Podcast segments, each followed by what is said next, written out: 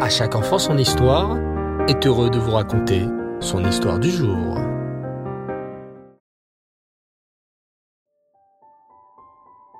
Bonsoir les enfants et Reftov, j'espère que vous allez bien. Baou Hashem. À l'époque du Baal Shem Tov, quiconque voyageait pour Purim chez le Baal Shem Tov, dans la ville de Meziboj, était témoin de la grande joie qui régnait dans la ville et dans la choule du rabbi. Là-bas, le micheté, le festin, durait jusqu'à tard dans la nuit, et le rabbi passait beaucoup de temps à parler du miracle de Purim.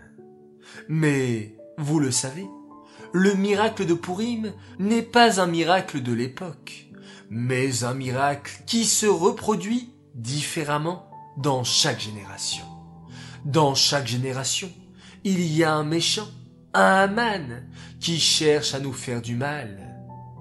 Et Hachem nous sauve de lui et nous sauvera toujours. Cette année-là, Meir Margolis, un chassid du Baal Shem Tov, n'était pas venu seul. Il avait amené son fils de cinq ans, Shaoul. Le petit garçon, bien que très jeune, avait une très belle voix. C'est pour cette raison que pendant le michté, on l'invita à chanter.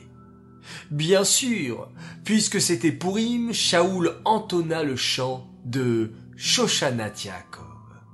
Tout le monde se tut et écouta la voix agréable de Shaoul du début à la dernière note. Ce soir-là, le Baal Shem Tov fit appeler Meir. Retourne chez toi, à Lamberg, et laisse Shaoul avec moi, s'il te plaît. La semaine prochaine, je le raccompagnerai moi-même. Bien sûr, Meir accepta, heureux que son fils ait le privilège de rester un peu plus longtemps auprès du rabbi. Et ainsi fut fait.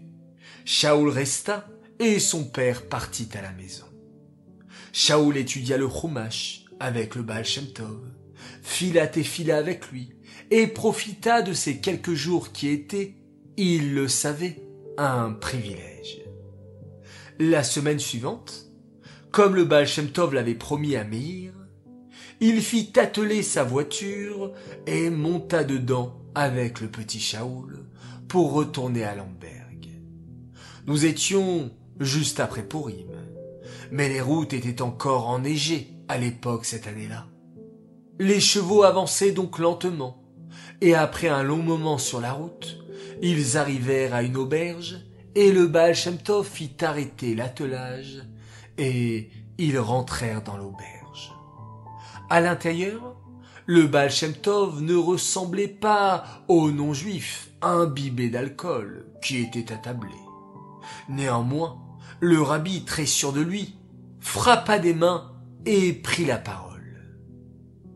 Messieurs, laissez-moi attirer votre attention quelques instants, s'il vous plaît. Voulez-vous entendre quelqu'un qui sait chanter très bien? Écoutez une minute. Vas-y, Shaoul, dit-il en se tournant vers le petit garçon.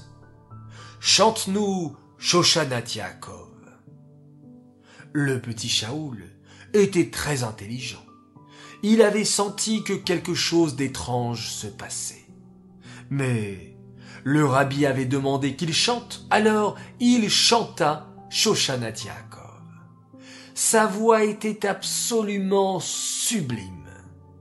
À la fin, il y eut un silence de quelques instants, puis le public applaudit et complimenta.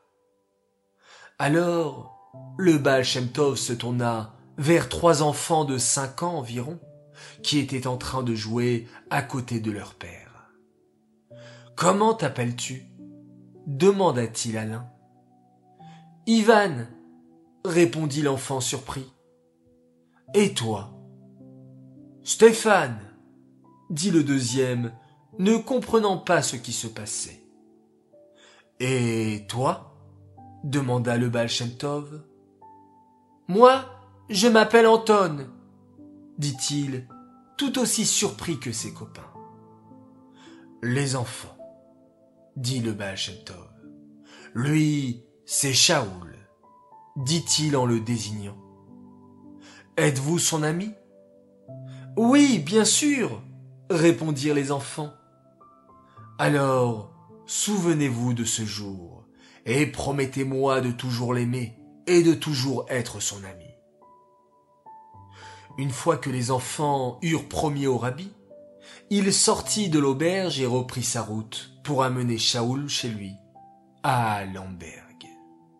Les années passèrent, Shaoul était devenu un adulte. Il était homme d'affaires et voyageait souvent. Et ce jour-là, il rentrait pour aller écouter la Megillah avec sa famille à la synagogue. Mais, alors qu'il traversait une forêt, trois brigands surgirent de derrière les arbres et le forcèrent à s'arrêter. Descends! Donne-nous toutes tes richesses, juif! cria le second. Ah ah ah ah ah! Allez, dépêche-toi! Shaoul pleura, se mit à prier Hachem, récita le vidouille et vit sa vie entière défiler devant ses yeux. Il pensa à sa femme et à ses enfants qui l'attendaient à l'heure qu'il était pour aller écouter la Megillah. Naturellement, il se mit à penser à Pourim, et lui qui aimait chanter, se mit à chanter Shoshanat Yaakov. À ce moment-là, les trois bandits se figèrent. Le temps défila pour eux aussi. Ils étaient à nouveau deux petits enfants en train de jouer dans une auberge et un petit garçon qui chantait. Le plus grand des trois balbutia. Cha, Shaoul, c'est toi? Shaoul, qui avait fermé les yeux, les rouvrit. En voyant la tête de ces trois attaquants, il comprit que quelque chose se passait. Et là, lui aussi, les souvenirs lui remontèrent.